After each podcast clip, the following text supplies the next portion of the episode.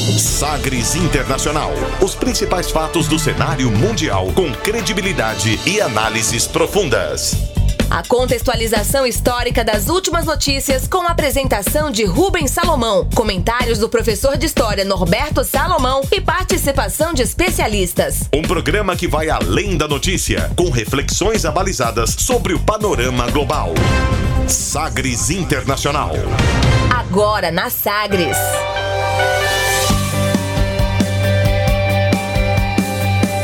Olá, seja muito bem-vindo a mais uma edição do Sagres Internacional, essa número 127. Eu sou Rubens Salomão e a partir de agora com você, ouvinte Sagres, os fatos precisos e análises credenciadas sobre os principais temas mundiais. Sagres Internacional tem o apoio de Instituto Goiano de Direito, pós-graduação 4.0. Vai muito além do conteúdo. Portal igd.com.br. E você confere nesta edição o tema do dia. Jogos Olímpicos, as tensões internacionais que marcam a história desses eventos. Bashar al-Assad toma posse para quarto mandato na Síria, depois de uma eleição criticada. Cuba nega repressão contra o povo e critica sanções americanas. Xi Jinping é o primeiro presidente da China a visitar o Tibete em 31 anos. E o Banco Mundial sugere ao Brasil ampliar políticas para informais e reformular o seguro-desemprego. Estes e outros destaques aqui no Sagres Internacional e também com a música mais tocada nas paradas do Japão nesta semana olímpica. Fique ligado, Sagres Internacional está no ar. Você conectado com o mundo. Mundo. O mundo conectado a você. Sagres Internacional. E como sempre, o programa conta com a produção, comentários do professor de História e Geopolítica, Norberto Salomão. Oi, professor, tudo bem? Que nos acompanham, a nossa audiência qualificada, né? E vamos lá, vamos para refletirmos sobre o cenário internacional. Bora lá, mais uma edição, essa número 127, e a gente começa o programa conferindo uma declaração de destaque nesta semana. Agora, as frases bem ou mal ditas por aí. Sim, pero la Hated man in the world, that's the question. Abre aspas.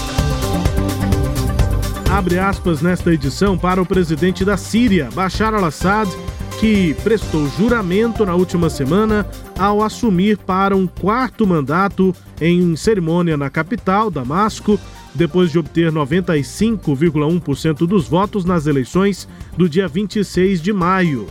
Eleições que foram criticadas pela oposição síria e por parte da comunidade internacional. Abre aspas para Bashar al-Assad.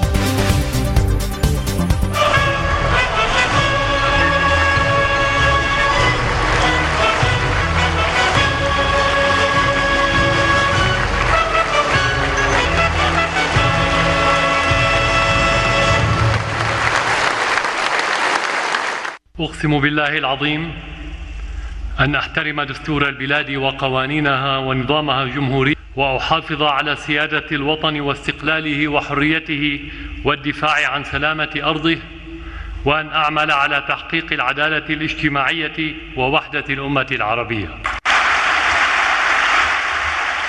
بشار الأسد Oh, o que foi que ele disse? O que foi que ele disse? Foi que disse aí Bashar al-Assad, também com o nome dele sendo dito pelo cerimonial, né? Pra gente também entender como é que esses nomes são ditos originalmente, abre aspas então, para o presidente da Síria Bashar al-Assad. Durante mais de 10 anos de guerra, nossas preocupações foram muitas e a segurança e o medo dominavam tudo.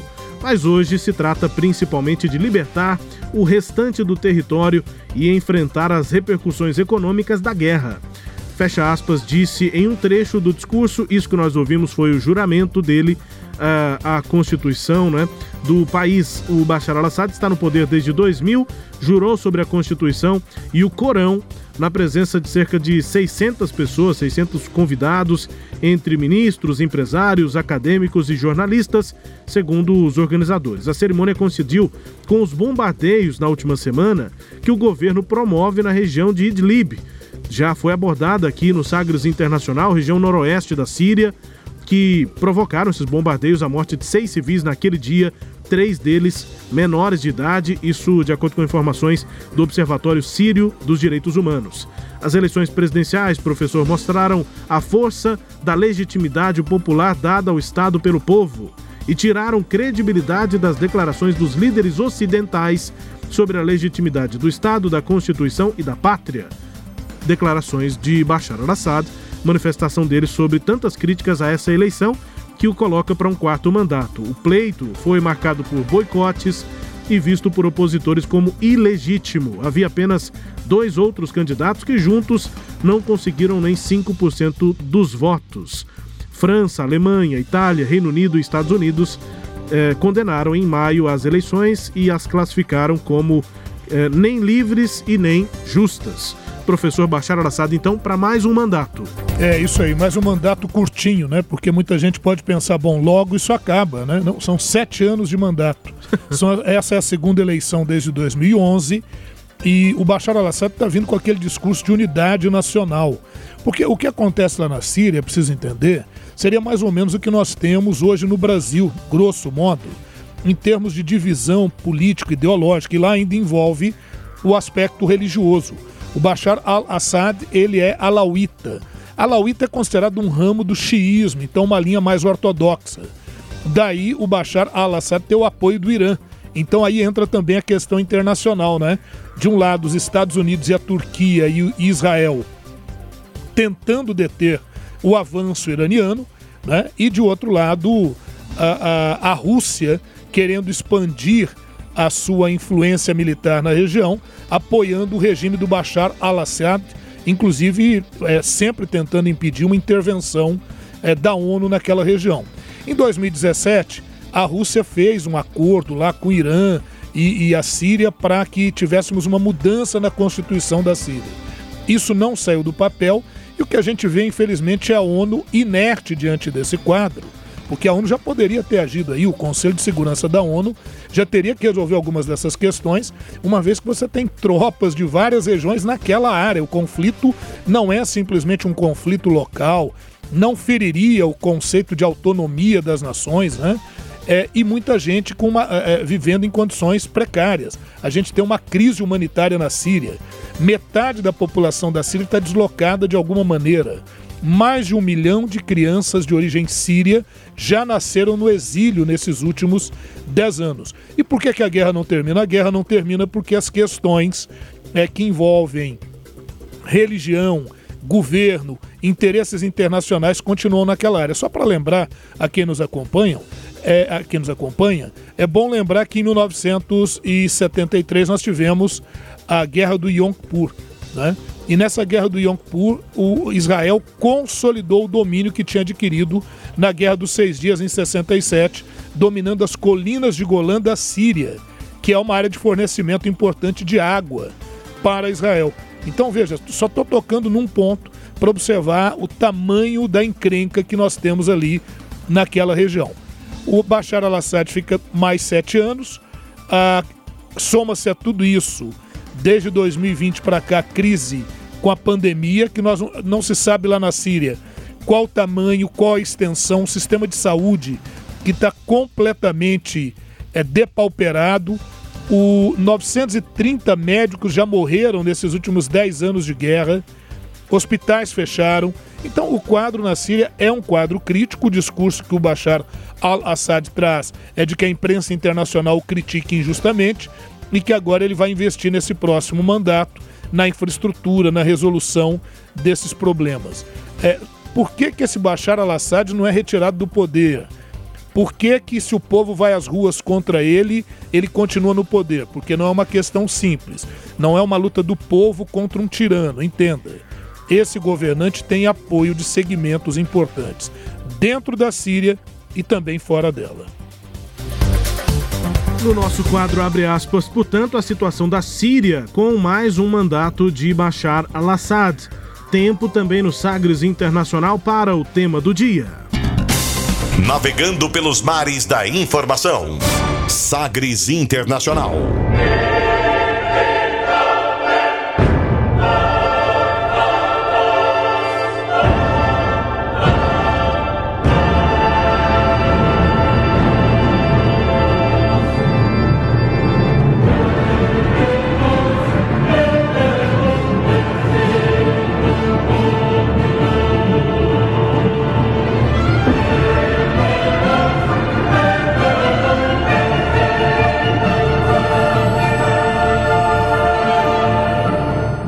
Many Japanese people are deeply worried that there will be a rise in infections.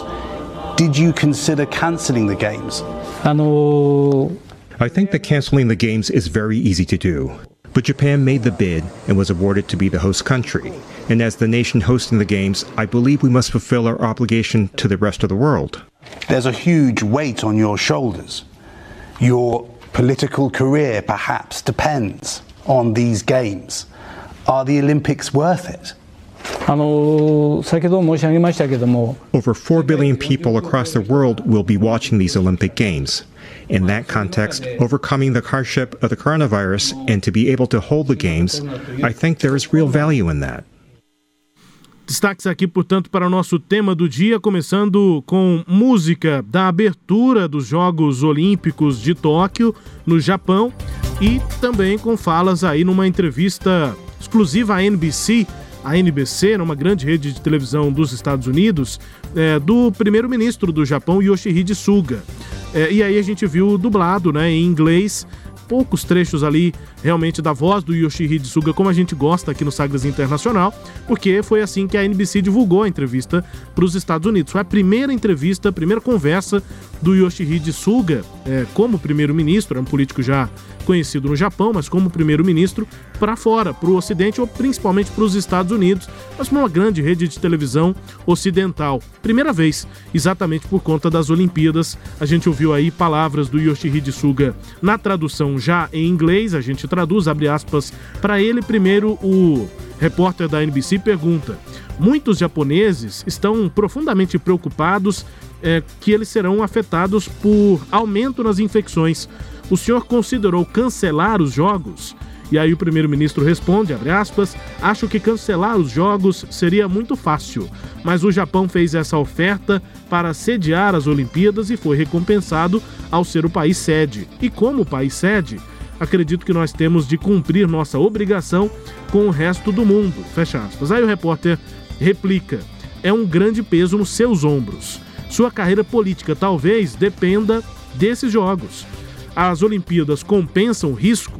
E aí o Yoshihide, Yoshihide é, responde: mais de 4 bilhões de pessoas pelo mundo que estarão assistindo esses Jogos Olímpicos. E nesse contexto, conseguir superar as dificuldades e realizar os Jogos, acho que há um valor real nisso. Fecha aspas, disse Yoshihide Suga. A gente tem nesse tema uma abordagem sobre Jogos Olímpicos partindo da edição de 2020, que acontece em 2021 por conta da pandemia. Outros percalços aconteceram para essa tradição grega, né, professor, da disputa dos Jogos Olímpicos, duas guerras mundiais, cancelamento de três edições, outras crises no século 20, 21 tem moldado a história dessas Olimpíadas, professor.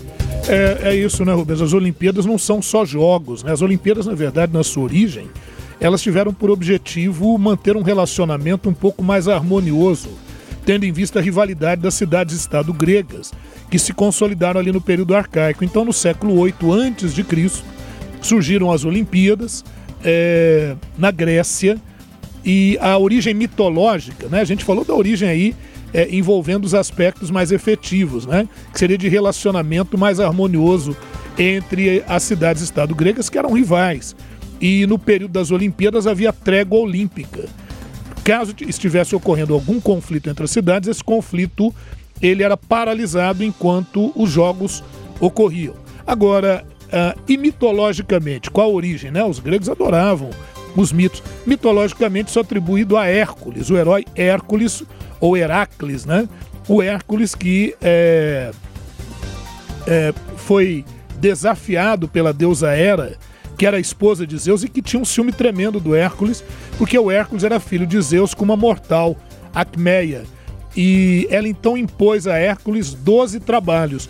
E um desses 12 trabalhos, o quinto trabalho, era limpar os celeiros do rei Algias, um celeiro que há 30 anos não era limpado e tinha milhares de animais.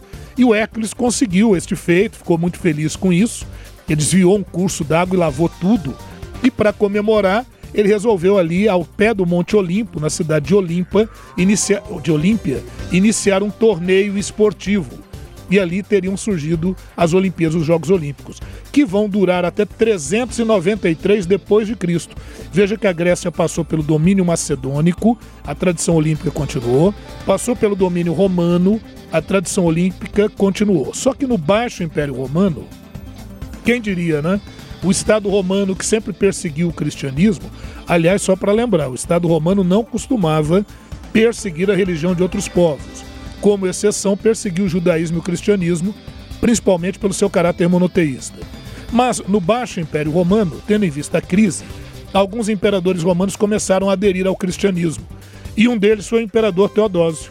E o imperador Teodósio, é, influenciado por um monge cristão, pelo bispo de Milão, o bispo Ambrósio, ele não só oficializou o cristianismo, quer dizer, o cristianismo se tornou religião oficial do Estado romano, é o que vai dar origem à Igreja Católica Apostólica Romana, como ele também proibiu em 393 os Jogos Olímpicos. Então, olha bem a questão religiosa, a questão política e os Jogos Olímpicos proibidos em 393 depois de Cristo pelo imperador Teodósio. Eu diria que isso marca o fim dos Jogos Olímpicos clássicos, tradicionais da antiguidade. E por que, que ele proibiu, né? Vão me perguntar.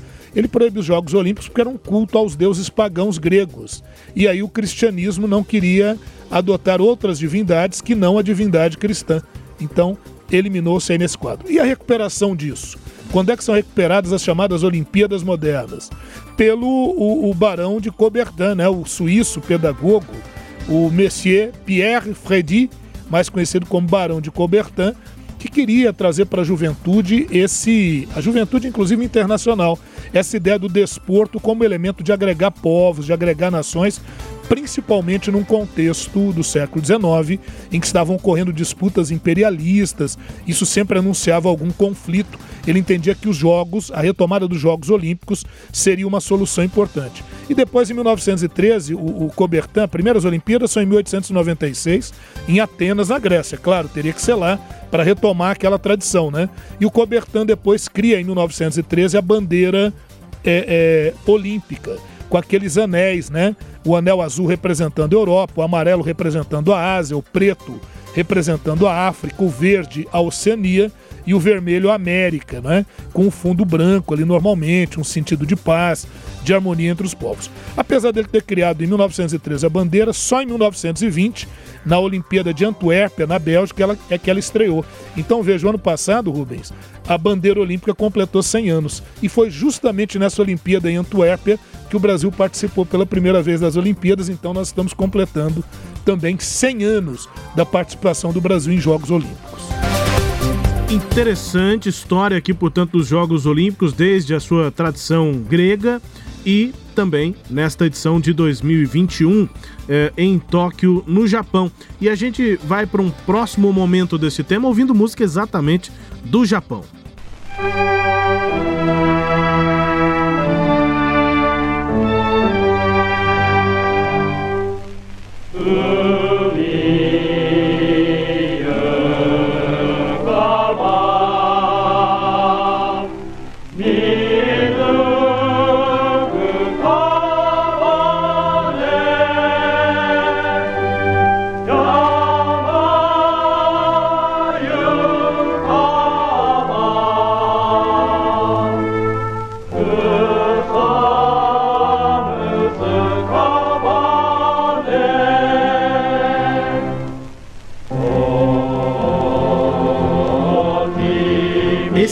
Professor, é o hino do Império Japonês da Segunda Guerra Mundial, entre os anos de 1937 e 1945. É a Umi Yukaba. É, Umi Yukaba. é o hino né, do, do Império Japonês, mas não é dessa época. É uma origem é, longa, antiga dessa composição. A Umi Yukaba é uma canção japonesa cuja letra é baseada num poema. Foi escrito pelo Otomo de Yakomoshi, uma antologia da poesia japonesa do século VIII, musicada é, é para esse período de 37 a 45, Segunda Guerra Mundial, pelo Kiyoshi Nobutoki. Ele foi que musicou esse, essa poesia, esse poema tradicional né, da antologia é, japonesa. E o poema faz parte de um famoso poema longo desse autor, do Yakamoshi, é, que celebra a descoberta de ouro na província de Michinoku, a, moderna, né, hoje Tohoku, ou Tohoku. É, essa descoberta aconteceu em 749, então o poema data lá do século VIII. Os ancestrais distantes do clã Otomo eram conhecidos como mestres da Guarda Real Kumi. Então, é do, o Otomo é o, o autor do poema lá do século VIII. E aí o poema reflete o, a promessa dessa família e do, e do poeta de servir a seu soberano, a servir ao império. Aí, esse poema, Umi Yukaba, mais tarde se tornou popular entre os militares, especialmente entre, a, eh, entre membros da Marinha Imperial Japonesa. E aí a letra foi musicada em 1937 pelo Kiyoshi Nobutoki e se tornou popular durante e também depois da Segunda Guerra Mundial. Depois que o Japão se rendeu em 45, na Segunda Guerra Mundial, Umi Yukaba e outras gunka, né, outras músicas, é, foram proibidas pelas forças de ocupação aliadas depois da Segunda Guerra. E aí, com o fim da ocupação aliada no Japão, a música hoje em dia e desde de então, né, tem sido amplamente tocada nos círculos militares do Japão, especialmente, né, as apresentações da Força de Autodefesa Marítima do Japão. Então é um hino da Segunda Guerra Mundial, foi proibida ali depois da Segunda Guerra, mas que hoje em dia é uma música muito importante para os militares, principalmente para a Marinha japonesa. E eu tô com essa música, a gente está acompanhando essa música do Japão para falar sobre eventos como a Segunda Guerra Mundial que afetaram a realização dos Jogos Olímpicos, professor. É isso aí, Rubens. Os Jogos Olímpicos eles também é, são marcados por guerras, por conflitos diplomáticos, disputas políticas e até por atentado terrorista. Mas nós vamos falar nesse primeiro momento aqui sobre o cancelamento de Olimpíadas em função da Primeira Guerra Mundial e dos eventos que conduziram à Segunda Guerra Mundial. Então, na verdade, foram três Olimpíadas canceladas, né? A Olimpíada de 1916, que deveriam ocorrer em Berlim, não puderam ocorrer, estávamos em meio à guerra. E só em 1920 é que nós vamos ter novamente a retomada dos Jogos Olímpicos. Né? É, em 1916, os Jogos que deveriam ocorrer em Berlim, eles é, não puderam ocorrer. A guerra começou em 14, até tinha esperança de que em dois anos a guerra acabaria. A Primeira Guerra Mundial teve essa característica. Achou que seria uma guerra rápida, de semanas e tal, e não foi o que aconteceu. A guerra acabou se arrastando, vai até 1912, aí o COI ainda tentou ah, vamos ver, quem sabe dá para fazer. até 1917. E 18. 18. É, tá. em novembro de 18 é que a guerra acaba mesmo.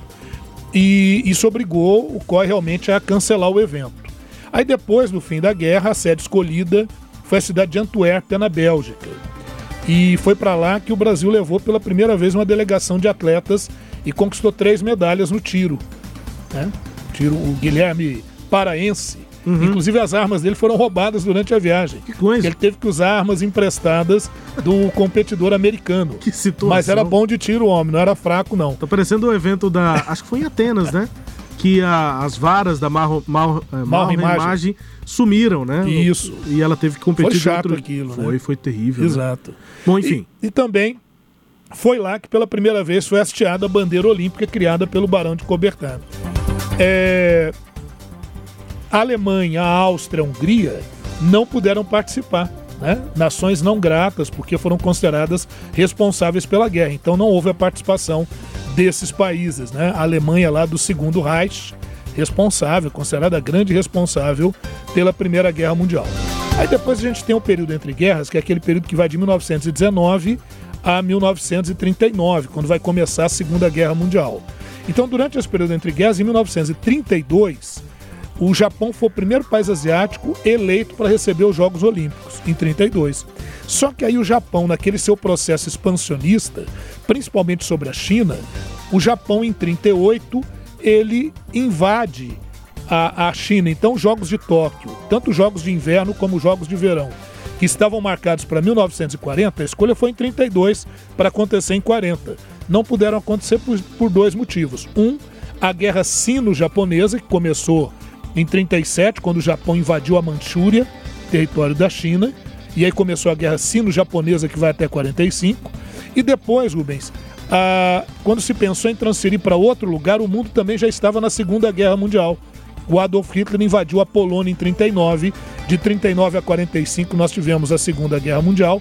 Então não foi possível. O viu que era impossível é que houvesse não só a Olimpíada de 40, como também a Olimpíada de 1944. Então duas Olimpíadas foram canceladas durante é, esse período. Né? Os próximos Jogos Olímpicos só seriam possíveis em 1948. E aí a cidade escolhida foi Londres.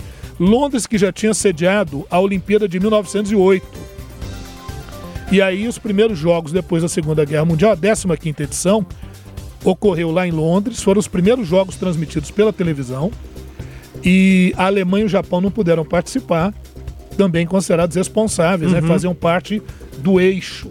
Né? Alemanha, Itália e Japão. Sim. Só que a Alemanha e, Itália continu... a Alemanha e o Japão continuaram resistindo, e na Itália o governo do Mussolini foi derrubado, então a Itália foi, de certa forma, digamos assim, recuperada. Né? Nessa edição dos Jogos, o Brasil ganhou apenas uma medalha de bronze.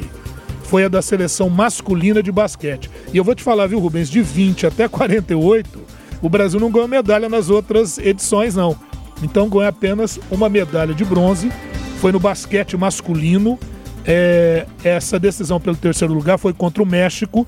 Ao placar, o Brasil venceu de 52 a 47. Você imagina a diferença de pontuação que é hoje, né? Sim, no sim. basquete. E também foram nesses jogos, a gente já marcando o início da Guerra Fria, que nós tivemos a primeira deserção política. Alguém que, que se pediu asilo para não voltar para o seu país. Foi a Marie Provasknova, presidente da Federação de Ginástica da Tchecoslováquia, que se recusou a voltar para o seu país porque a Tchecoslováquia tinha aderido ao bloco soviético, à influência da União Soviética. A gente já vai adentrando aí os momentos da Guerra Fria.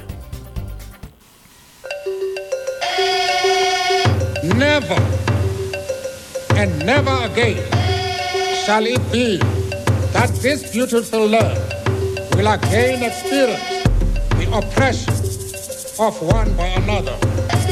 The revolution was hard, days were dark, we made our mark, so we gotta play a part. The revolution was hard, days were dark, we made our mark, so we gotta play a part. Ah, excellent! Finally, a black president to represent. I know it, so I speak it. I saw it, so I rip it. The poet will freak it when I flow with the beat. So I dedicate this to those who are down with the revolution. All over the G. Even when things got ugly. Cause the black race always at a slap face. Cause freedom moves at a whack place. It sometimes takes a miracle to see my people free. Cause it's not done easily. So I dedicate this to Rap da África do Sul, aqui no nosso tema do dia, Prophets of the City, os profetas da cidade, né, com a música Never Again. É, e aí eles começam a música, inclusive, com esse trecho de discurso é, célebre, né, de Nelson Mandela, dizendo que nunca de novo é, a- haverá a imposição de um sobre o outro, enfim, lá na África do Sul, no regime do apartheid. Um dos primeiros atos aí, nos primeiros é, grupos de hip hop sul-africano, o POC, né, como ficou conhecido, POC ou POC, Prophets of the City, é, usou a música para lutar contra a injustiça, né, lutar por justiça sobre o apartheid. E aí, como resultado, a maioria das canções foi proibida nas rádios, nas TVs do país naquele momento, mas o impacto nunca foi é, alterado, né? O, o- esse grupo sempre teve um impacto muito grande na sociedade sul-africana naquele período de luta contra o apartheid. Puderam inclusive apresentar essa música, Never Again, Nunca de Novo, na posse de Nelson Mandela como primeiro presidente negro e democraticamente eleito na África do Sul. E aí é impossível esquecer esses versos, que começam, inclusive depois desse discurso do Nelson Mandela, é, quando o, o vocalista ali diz excellent, até com uma certa. É, com muita ênfase ali, né, na- nas falas, né? Excellent, finally a black president. Ou seja, Finalmente, né, excelente, negro. finalmente um presidente negro. Então, um registro importante para falar, é, professor, sobre também o envolvimento aí, né, de questões de Raciais, igualdade, né? raciais nos Jogos Olímpicos. né? É, a gente está separando, eu tinha pensado inicialmente em separar por data das Olimpíadas e uma cronologia, mas a gente viu que não ficaria tão é, interessante. Então, agora nesse outro bloco, a gente fala um pouco das questões raciais que envolveram Olimpíadas.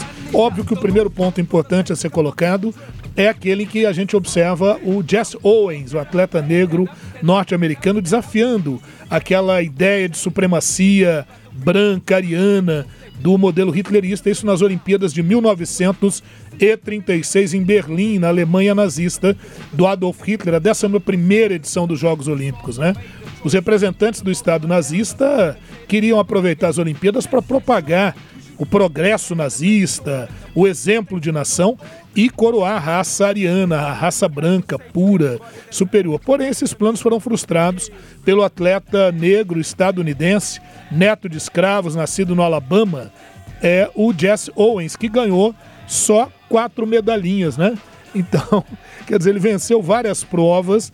E aí o pessoal diz que o Hitler saiu mal, não quis cumprimentá-lo, mas o Jesse Owens nega isso. Ele disse que na saída, quando ele estava saindo, ele olhou para a tribuna e o Hitler teria feito um aceno para ele.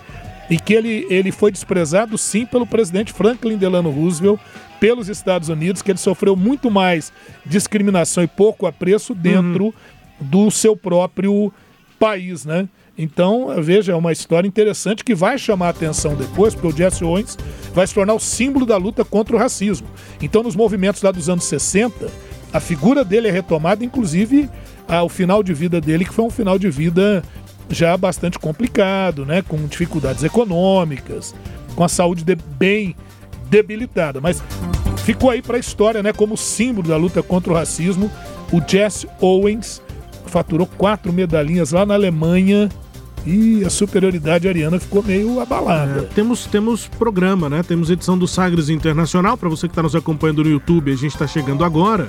É, com imagens também, mas para você que está com a gente no podcast ou no rádio, nós temos edição aí no sagresonline.com.br ou, não- ou então no seu tocador de podcast preferido aí, é, sobre exatamente os movimentos negros na década de 60 e aquela imagem, né? Do Jesse Owens com o punho.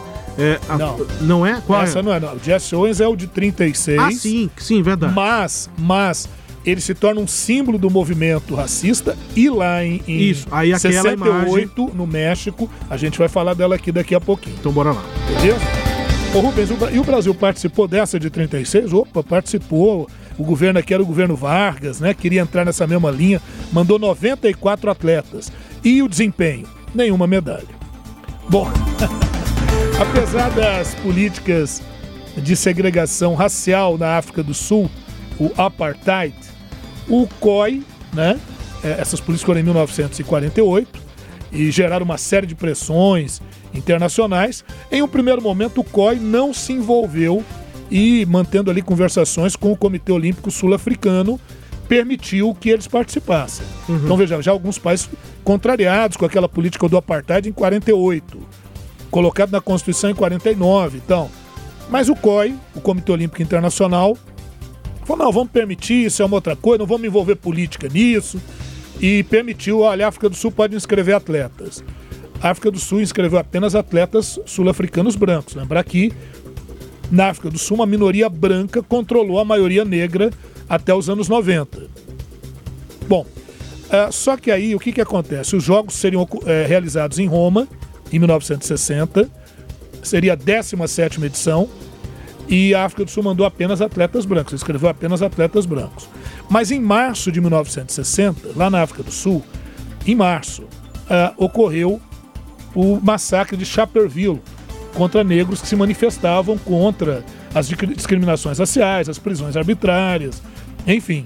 E 69 manifestantes negros foram mortos por repressão do governo. Então isso consolidava claramente a, a repressão do regime do apartheid.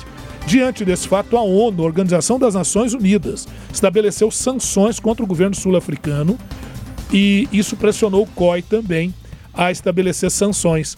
E aí a África do Sul foi excluída dos, dos Jogos de Roma e ficou suspensa até 1992. Olha o período, hein? Quer dizer, até que o apartheid viesse a acabar. E o Brasil participou? O Brasil participou, ganhou duas medalhas de bronze no basquete masculino e na natação masculina 100 metros livres. Bom, finalmente, falar da relação da questão racial das Olimpíadas de 1968 no México, o momento que o mundo ali está pegando fogo, né, com a questão racial, o movimento dos Panteras Negras nos Estados Unidos, o assassinato de Martin Luther King. Então, isso tudo chacoalhava ali o, o- o período, aquele momento, né? E, além disso, na França, em 68, né? Como diz o Zuenir Ventura, escritor brasileiro, ele escreve o livro 1968, o ano que não terminou, né? Também os movimentos em Paris, os movimentos de trabalhadores. Então, em abril de 68, nos Estados Unidos, a luta contra a segregação racial atingiu ponto crítico com o assassinato do líder negro Martin Luther King. Alguns chegaram a dizer que com a morte de Luther King, a América Branca declarava guerra à América Negra. Em maio, a França tinha os protestos estudantis e operários. Foi nesse, nesse cenário que dois atletas afro-americanos, o Tom Smith, que ganhou medalha de ouro nos 200 metros rasos em 68 na Olimpíada do México, e o John Carlos, que ganhou a medalha de bronze nos 200 metros rasos, subiram ao pódio olímpico e aí vem a surpresa. Eles, com o punho cerrado no alto, ah, com símbolos africanos, um lenço representando a racialidade africana no, no Tom Smith, e no John Carlos ele vem com uma, um colar cheio de miçangas coloridas, representando um pouco das religiões e da cultura afro nas Américas, eles fazem um protesto, né? E são profundamente punidos pelo COI, foram expulsos dos jogos, tiveram que abandonar o México e quando chegaram nos Estados Unidos também não foram muito bem recebidos por parte da opinião pública. Na verdade, eles praticamente sepultaram, né? Uma carreira de atletas, mas em entrevistas posteriores eles afirmam que valeu a pena, que esse ato foi muito importante e que seria sempre lembrado por uma questão tão nobre. E é verdade, né? Principalmente retomada agora com a questão do Life Black Matter, né? Lives Black, Black Matter, Lives- Black Lives Matter. é, que também é importante. Bom, e nessa edição o Brasil participou, ganhou três medalhas: uma de prata no salto triplo, uma de bronze no boxe peso mosca e uma de bronze no iatismo. Eu não estou colocando o nome dos atletas, ficaria muito longo, mas só para dar aquela, Uhum. aquela ideia: o Brasil participou, quando, o que, que houve, para a gente colocar. É uma, uma mancha na história do COI, né? Essa Sem reação em dúvida. relação ao protesto negro, porque hoje o discurso é o inverso, né? Não, a- agora nessas Olimpíadas do Japão é que o COI finalmente reviu alguns desses pontos de vistas, dizendo, olha, pode haver protesto sim, mas desde que não seja de contra direitos humanos e não seja nos momentos ali de maior visibilidade, né, do pódio e tal. Só que agora estão dizendo o seguinte, se o atleta fizer uma manifestação no pódio, o que, que vai ser feito? Né? Será que o COI vai manter a posição de, por exemplo, um atleta que estivesse recebendo a medalha no pódio, não poder colocar um colar que represente Pois a é. sua cultura? É isso. Esse é o questionamento agora. É complicado. O que tudo indica, o COI vai pegar bem leve nessas questões, viu? Mas a não ser que seja alguma coisa orientada. Algum governo orientando seus atletas para se manifestarem pró-governo. Né? Dependendo da linha desse governo. Então, acho que isso vai estar assim em observação, sim.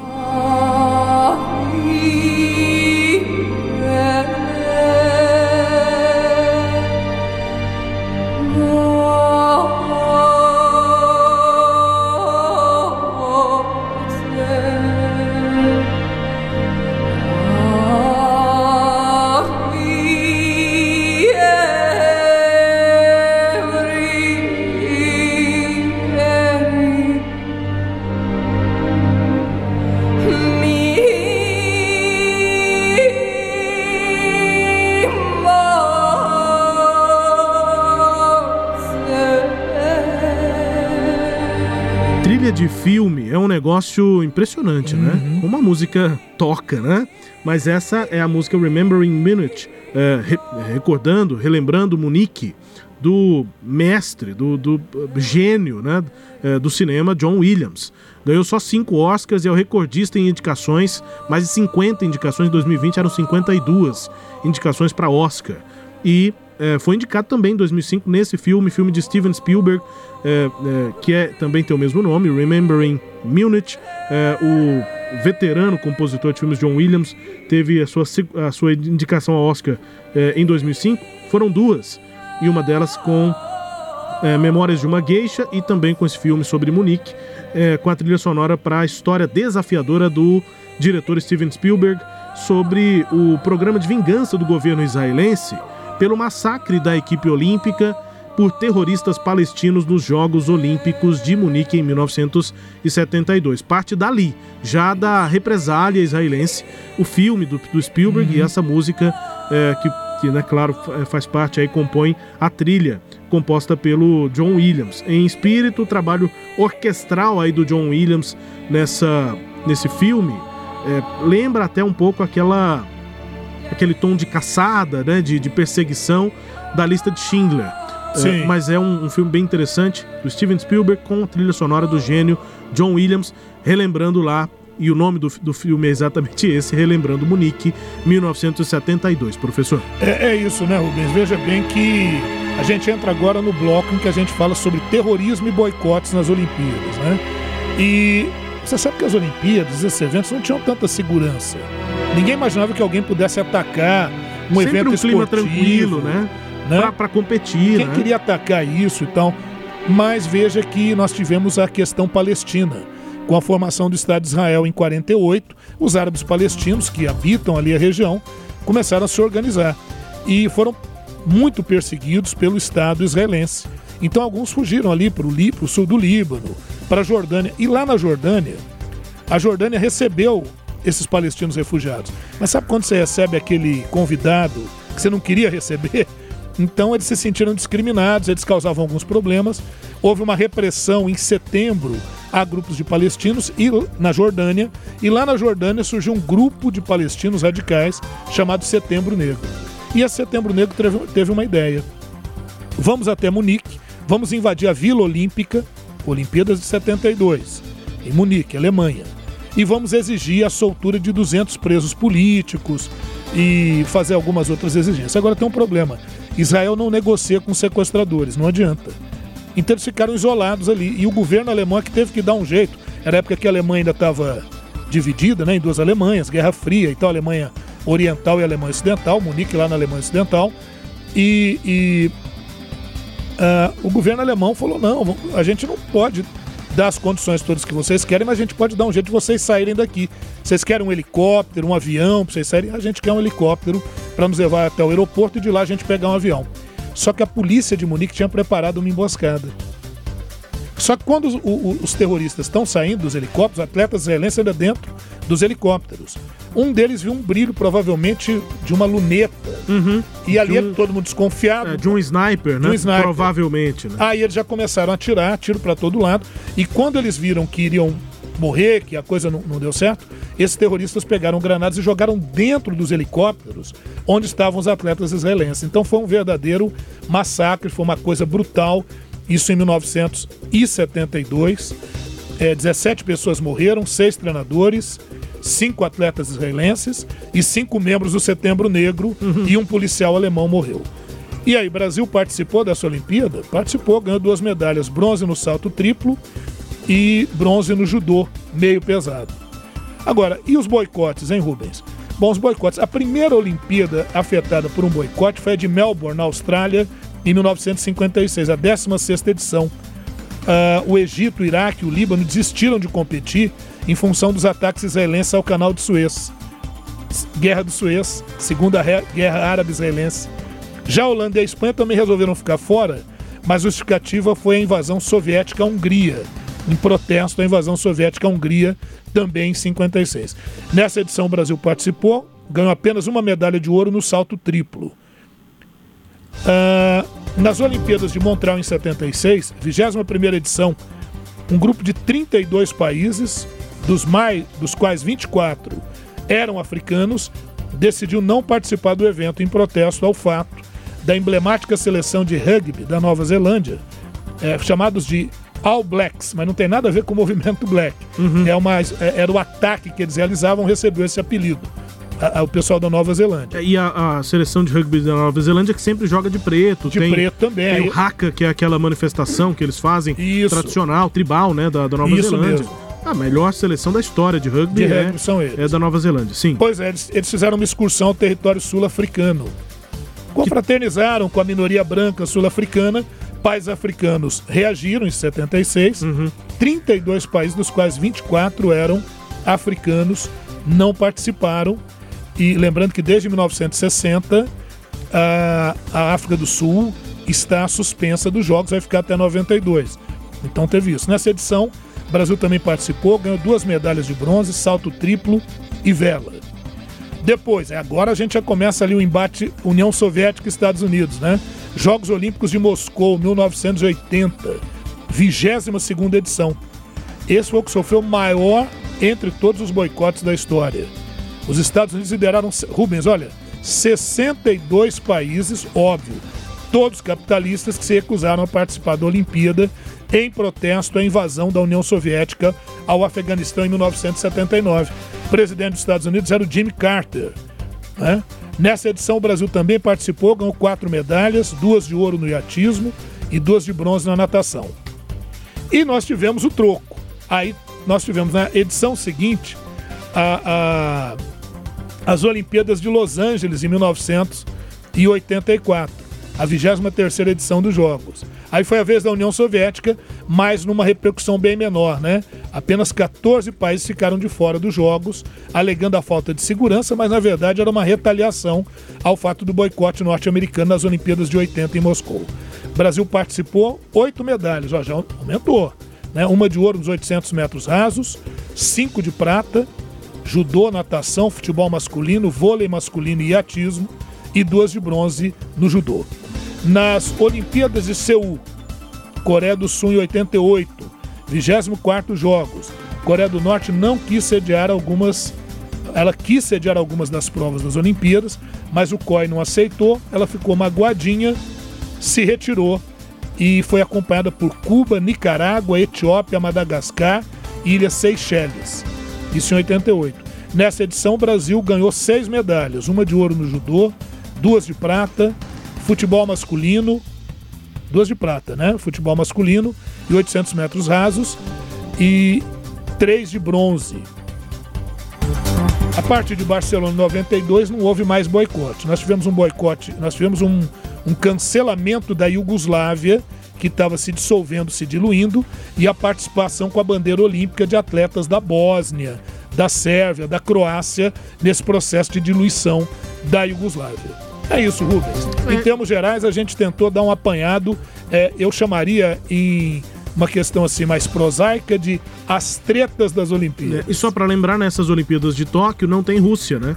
A Rússia não tem bandeira, não tem a nação russa não participa É, das a Rússia ela está suspensa Olimpíadas. até 2022 por doping, mas atletas russos podem participar sem bandeira. Eles participam com a bandeira olímpica. É, só para citar, nessas Olimpíadas, nessa edição de 2020, que acontece em Tóquio nesse ano de 2021, Olimpíadas e o que envolveu historicamente esse evento aqui no nosso tema do dia. E se você acredita que o cenário jurídico não mudou, chegou a pós-graduação 4.0, uma perfeita conexão entre o direito doutrinário com as novas habilidades do profissional do futuro. Novos conteúdos com juristas renomados, um novo cenário jurídico está à sua espera. Encare o desafio e cresça profissionalmente. Instituto Goiano de Direito. Acesse portaligd.com.br. Acesse o portal igd.com.br. Intervalo rápido aqui no Sagres Internacional número 127. Daqui a pouco você vai conferir que Cuba nega a repressão contra o povo e critica sanções americanas. Xi Jinping é primeiro presidente da China a visitar o Tibete em 31 anos e o Banco Mundial sugere ao Brasil ampliar políticas para os informais e também reformular o seguro-desemprego. Assuntos do próximo bloco, intervalo rápido com mensagens do sistema Sagres de comunicação. A gente volta já. Eu aposto que você já teve pelo menos uma vez na vida a vontade de ter superpoderes, salvar a humanidade. Uou! E se eu te disser que esse personagem pode ser real? E um dos superpoderes que você tem é poder doar sangue a quem precisa. Acredite, esse simples gesto pode salvar a vida de várias pessoas. Faça a doação, incentive seus amigos, familiares a doarem também e procure a unidade da Hemorrede mais próxima. Faça parte dessa corrente do bem. Apoio: Fundação Sagres e Sistema Sagres de Comunicação. Vamos à escalação da Sagres para o combate à Covid. Na defesa, Máscara sempre protegendo o gol. No meio-campo, álcool e gel montando as jogadas. A dupla de lateral, água e sabão para auxiliar na lavagem das mãos. No ataque, a vacina. Será uma grande partida. E se você já está na idade permitida, é só procurar o posto mais próximo e entrar neste jogo. O Sistema Sagres apoia a vacinação. Entretenimento, Jornalismo. prestação de serviços Rádio Sagres. em tom maior. Estamos de volta com Sagres Internacional nesta edição número 127. Na minha apresentação, Rubens Salomão, com os comentários do professor de História e Geopolítica Norberto Salomão. A partir de agora, para girar as informações pelo mundo. Velas ao mar. Gente começa conferindo aqui informações sobre El Salvador, já foi tema aqui do nosso programa, mas a lei Bitcoin, aprovada lá em El Salvador, eh, não está agradando toda a população do país. Nesta última semana tivemos aí protestos. Um grupo de manifestantes tomou algumas das principais ruas do país para demonstrar indignação com essa lei. A manifestação foi ah, mostrada né, pelo Diário El Mundo de El Salvador. Imagens compartilhadas pelo portal eh, do veículo de comunicação mostram pessoas marchando pelas ruas com uma bandeira que diz não ao Bitcoin. De acordo com as informações divulgadas, os protestos seguiram até a sede da Assembleia Legislativa, onde foram recebidos pelos deputados e pelas deputadas Dina Argueta e Anabel Belosso. Mas não há ainda uma previsão do presidente Naib Bukele de eh, cancelar essa lei que estabelece a Bitcoin como uma moeda do país, professor. Pois é, esse é o problema, né? O Bitcoin, muita gente chama de moeda e tudo, né? O Bitcoin é um, é um aspecto especulativo, né? Transformar isso em moeda de um país pode favorecer o quê? Lavagem de dinheiro, é, operações irregulares, ilegais, e é isso que a oposição ao Bukele, o Bukele é direita, né? A oposição ao Bukele é esquerda. Então aí também é uma oposição política, Sim. mas com certa razão, porque realmente isso pode gerar uma instabilidade. É, para as pensões, para os salários, É. para tudo, para os tributos. três pontos aí.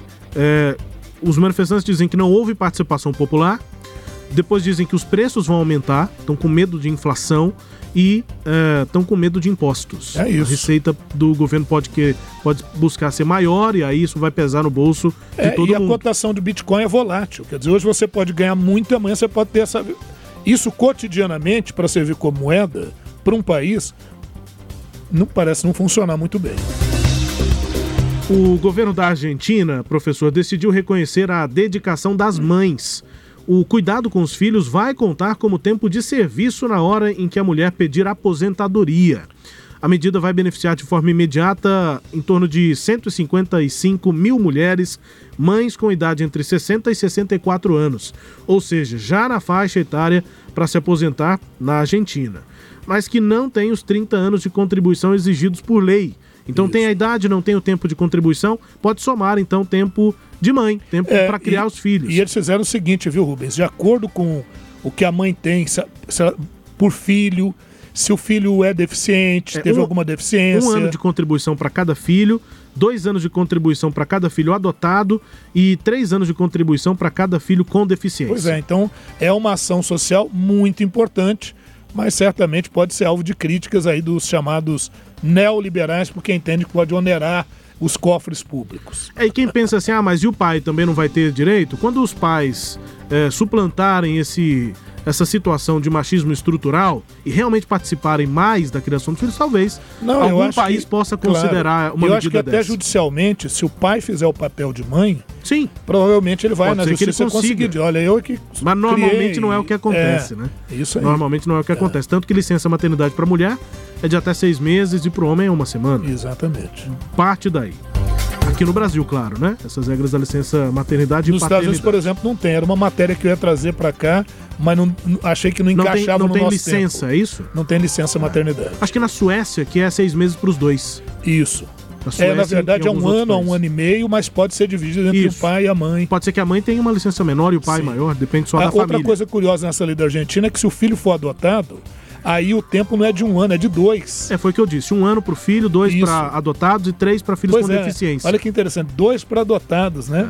Mais do que natural, até, né? porque a pessoa está abnegando de uma série de coisas para poder receber uma criança, né? Sem dúvida. Ainda com destaques aqui internacionais, os Emirados Árabes Unidos provocaram a própria chuva. Olha que coisa, na cidade de Dubai. Isso aconteceu nessa semana e aí a temperatura máxima tá igual aqui em Goiás. Igual Goiânia, 45 graus, às vezes até 50 graus. Tô brincando, claro, a gente nunca chegou, não me lembro de ter chegado a temperaturas assim. Chegamos a 40. Aqui não.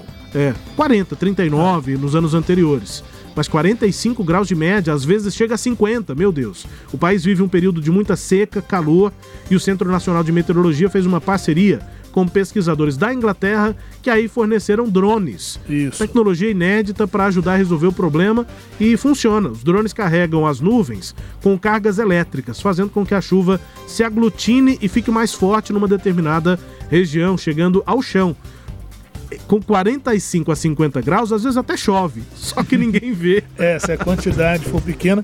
E é, é, o Instituto, Universidade Inglesa, Uhum. essa tecnologia, é, já viu bombardeamento de nuvens lá nos Emirados Árabes Unidos, mas com produtos químicos. E a vantagem desse sistema agora é porque não tem produto químico, então cai a chuva natural. O- os Emirados Árabes Unidos têm investido muito nesse processo, é, principalmente tendo em vista, inclusive, o aquecimento global. Mas para você ter uma ideia, a, a quantidade de chuva é, é, em regiões lá da- dos Emirados Árabes é de 100 milímetros, enquanto que, por exemplo, em São Paulo é 1.300 milímetros.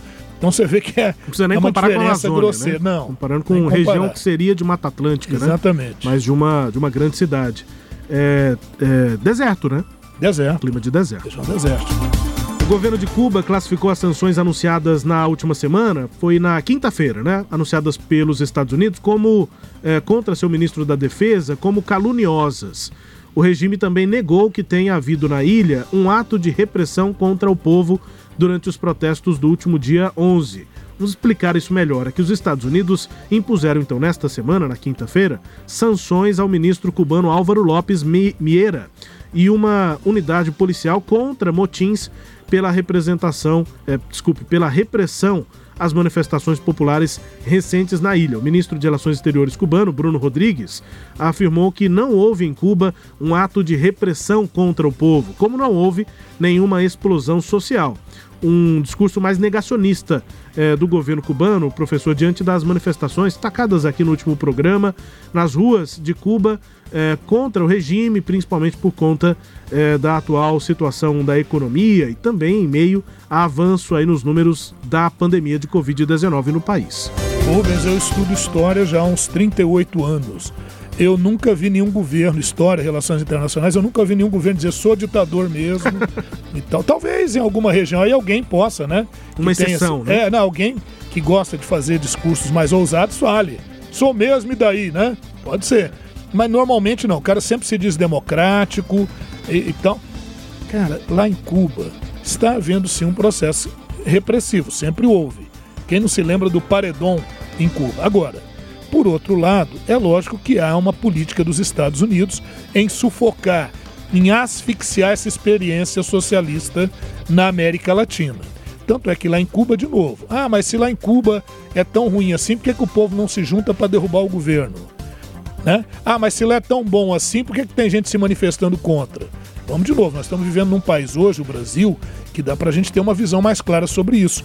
O país é dividido. Então, uma ala que é contrária àquela lógica de poder que foi levada até hoje, e, tem, e tem grupos, né? Que, Favoráveis. a favoráveis. Que, o- Agora, que o, o regime cubano chega, chama de revolucionários. de Convocou os revolucionários para ir para a rua. Agora tem que fazer uma observação crítica. Grande parte desses revolucionários também são funcionários do governo. Pois é. Então, tudo isso tem que ser observado. Eu, eu fico observando o seguinte: as esquerdas na América Latina, inclusive aqui no Brasil, têm uma grande dificuldade de fazer uma meia-culpa, de fazer uma revisão dos seus valores. Que o modelo que foi implementado em Cuba, socialista, trouxe algumas melhorias importantes para a região? Trouxe. Mas que, de outro lado, em muitos momentos, houve um desrespeito a direitos humanos, houve desrespeito e impossibilidade de oposição, e isso sim caracteriza um regime autoritário. E eu acho que isso tem que ser reconhecido e eu acho que isso tem que ser discutido, porque é- é- fica muito complicado alguém da esquerda defender a democracia no Brasil e ao mesmo tempo defender o regime cubano é. na maneira como ele está. Então gera uma contradição perigosa, inclusive, para as pretensões políticas da esquerda internamente. Quer dizer, isso só afasta muitas vezes aquele que pensaria em apoiar a esquerda brasileira, por exemplo, com um discurso mais equilibrado, democrático, liberal. Acho que essa contradição teria que ser é, é, ajustada dentro dos discursos da esquerda no Brasil. Eu acho que não tem mal nenhum em você é, rever alguns pontos. né? Não precisa ser aquela coisa ortodoxa. Eu digo rever sem abrir mão dos seus princípios, daquilo que você acredita enquanto sistema ou ideologia. Não sei se entendem bem o que eu estou falando. Já sei que eu já vou ser espinafrado. Não, mas é que a gente isso. aqui leva pau tanto da direita quanto da debate, esquerda. no debate polarizado Então- no Brasil, ficam esses lados. Ou tudo é bom, ou tudo é ruim. Não é exatamente assim. É, esse Nunca é é, exatamente assim. Bom, e para finalizar essa primeira parte aqui do giro, Xi Jinping está há dias aí em visita oficial ao Tibete. Pela primeira vez em 31 anos, ah, um presidente chinês vai à região semi-autônoma do Tibete.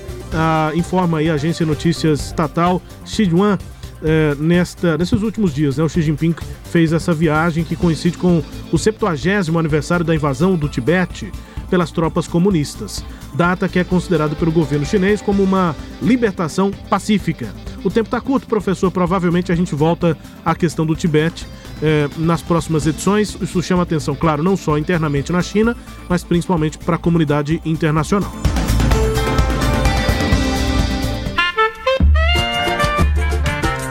O Ernesto nos convidou. Brasil Internacional. Notícias do Brasil no cenário internacional. O Banco Mundial sugere ao país ampliar políticas para informais e também reformular o seguro-desemprego. Esse relatório foi divulgado pelo Banco Mundial. E nesta última semana, recomenda que o Brasil promova então reformulações no seguro-desemprego, que é o auxílio pago a trabalhadores que foram demitidos, e dê um foco maior a políticas de inclusão de trabalhadores informais no mercado de trabalho, principalmente nesse cenário pós-pandemia. As sugestões compõem o relatório Emprego em Crise, trajetória para melhores empregos na América Latina pós-Covid-19. O texto também aponta que a crise causada pela pandemia deve afetar empregos e salários no país por nove anos. Não é a primeira vez que o Banco Mundial aponta problemas na política nacional do seguro-desemprego. A expectativa, inclusive, é que essa recuperação aconteça num período de nove anos, é o que aponta o relatório. Tanto nos patamares de empregabilidade no país, quantidade de pessoas empregadas, quanto no salário. É importante essa observação. Por mais que as pessoas vão, continu vão voltando a ser contratadas formalmente para trabalhar, na economia esse processo é mais lento, até porque o salário está mais baixo. Hoje em dia, quem é contratado normalmente é PJ. Então Uhum. há uma pejotização, é uma informalidade e o salário é mais baixo. Exatamente. Tem menos E as direitos. garantias também então, são também menores. esse período de nove anos E- pelo e- e, Banco Rubens, Mundial, só- para que o salário também seja retomado. Isso, e só para acrescentar muito rapidinho, a queda no emprego formal foi menor do que a queda nos informais. Então, o, o, o, o cara, quando perde o emprego formal, ele vai para a informalidade. No caso da informalidade, caiu mais ainda, Pois porque ah, as pessoas vendem produtos nas ruas, com a pandemia, ninguém quer comprar produto em rua. Questão de aglomeração. Então, o, processo, o, o problema é muito sério e exige, obviamente, medidas econômicas e sociais mais efetivas. Chegando ao fim do Sagres Internacional número 127, com música bem tocada no Japão, país sede das Olimpíadas.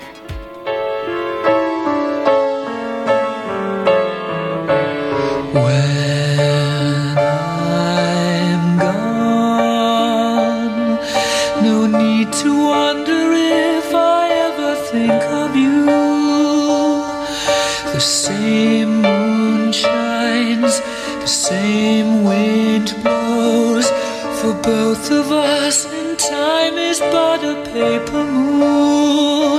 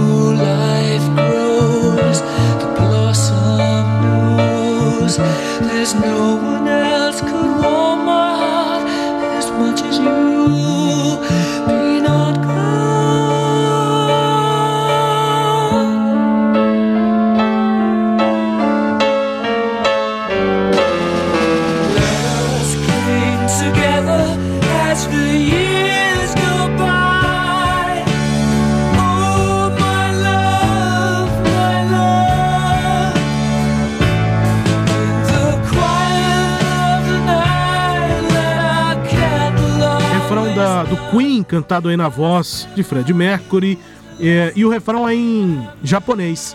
Quem não conhe conhecia ainda essa música do Queen, ela se chama Tel Toriati. Isso em japonês, né? Pro nome em inglês, Let Us Cling Together. O, essa música, Tel Toriati, do Queen, originalmente escrita em homenagem aos fãs japoneses da banda, apareceu durante a cerimônia de abertura dos Jogos de Tóquio, agora nessa semana. E aí já virou a música mais tocada na semana no país, em Tóquio. E é, para quem não sabe também, eu, por exemplo, não sabia, sabia que o Queen é uma banda gigantesca, né, com sucesso no mundo inteiro, mas há uma relação especial do Queen com o Japão. É, no começo da carreira do Queen, foi um dos primeiros países onde houve um sucesso assim quase que imediato. Já em 74, no Japão, a revista Music Life Magazine eh, começou a apresentar fotos da banda, reportagens sobre os, os, álbuns, e aí o estilo da música, enfim, eh, o, o, estilo do Fred Mercury, isso fez muito sucesso entre os japoneses, e aí chegou inclusive com uma turnê, das primeiras turnês internacionais, oito noites no Japão, tendo o primeiro show no solo japonês no mundialmente famoso Nippon Budokan em Tóquio, que é uma arena dedicada às artes marciais e shows. E aí depois vem essa música em homenagem aos fãs japoneses, o refrão é em japonês, cantado aí pelo Fred Mercury. É, diz o seguinte em japonês: Vamos dar as mãos desse jeito, com a pessoa que se ama, durante o calmo entardecer, com lâmpadas iluminadas. Querida, me ensine a abraçar.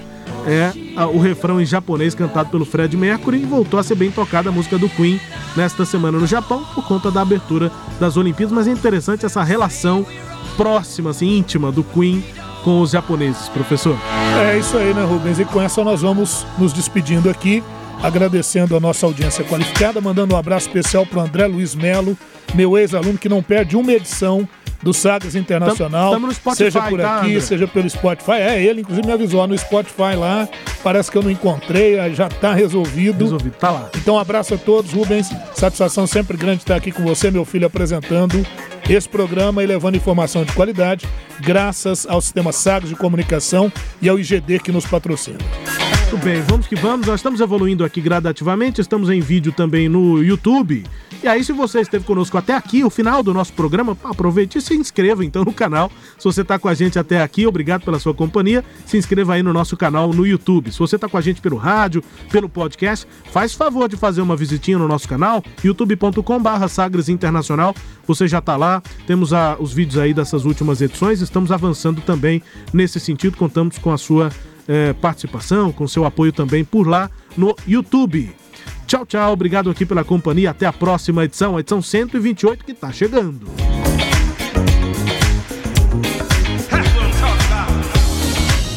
Você ouviu Sagres Internacional. Os principais fatos do cenário mundial com credibilidade e análises profundas.